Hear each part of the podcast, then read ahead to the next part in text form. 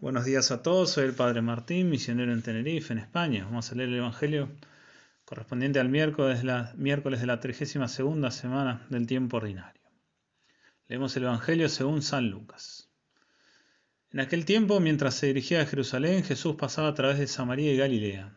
Al entrar en un poblado, le salieron al encuentro diez leprosos que se detuvieron a distancia y empezaron a gritarle. Jesús, Maestro, ten compasión de nosotros. Al verlos Jesús les dijo, vayan a presentarse a los sacerdotes, y en el camino quedaron purificados. Uno de ellos, al comprobar que estaba curado, volvió atrás, alabando a Dios en voz alta, y se arrojó a los pies de Jesús con el rostro en tierra, dándole gracias. Era un samaritano. Jesús le dijo entonces, ¿cómo? ¿No quedaron purificados los diez? Los otros nueve, ¿dónde están? Ninguno volvió a dar gracias a Dios, sino este extranjero. Y agregó, levántate y vete, tu fe te ha salvado. Palabra del Señor. Gloria a ti, Señor Jesús.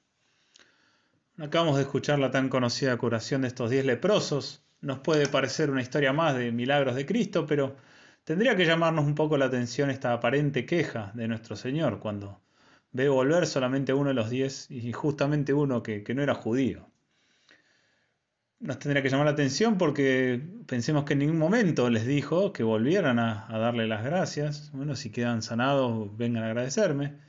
Les dijo que cumplieran con lo que estaba prescrito en la ley. Vayan al templo, preséntense a los sacerdotes, y seguramente así lo hicieron los otros nueve.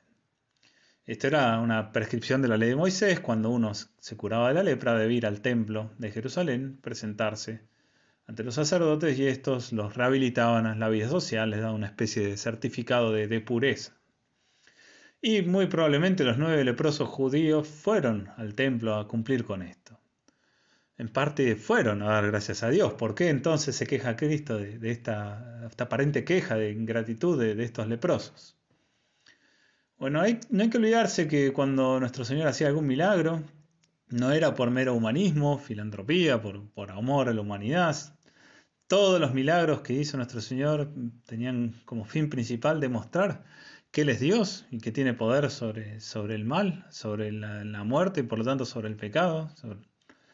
Y de los nueve judíos que quedaron sanos, ninguno de ellos lo reconoció como Dios.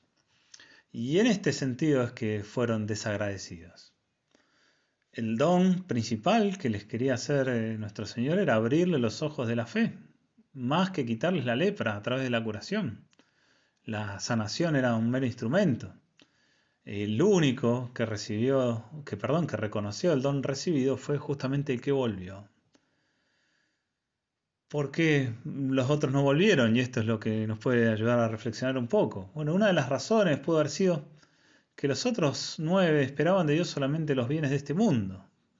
Querían dejar su vida de leprosos, que era muy dura la vida del leproso en, entre los judíos, poder volver a la vida normal.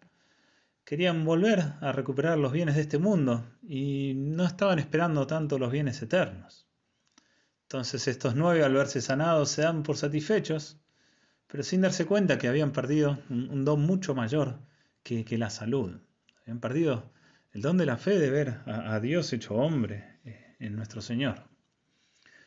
Es en resumen una lección acerca de, los bienes que uno tiene que esperar de Dios. No es que esté mal pedirle y agradecerle cosas de este mundo, porque las necesitamos, pero hay que saber también pedirle y agradecerle muchos más los dones sobrenaturales.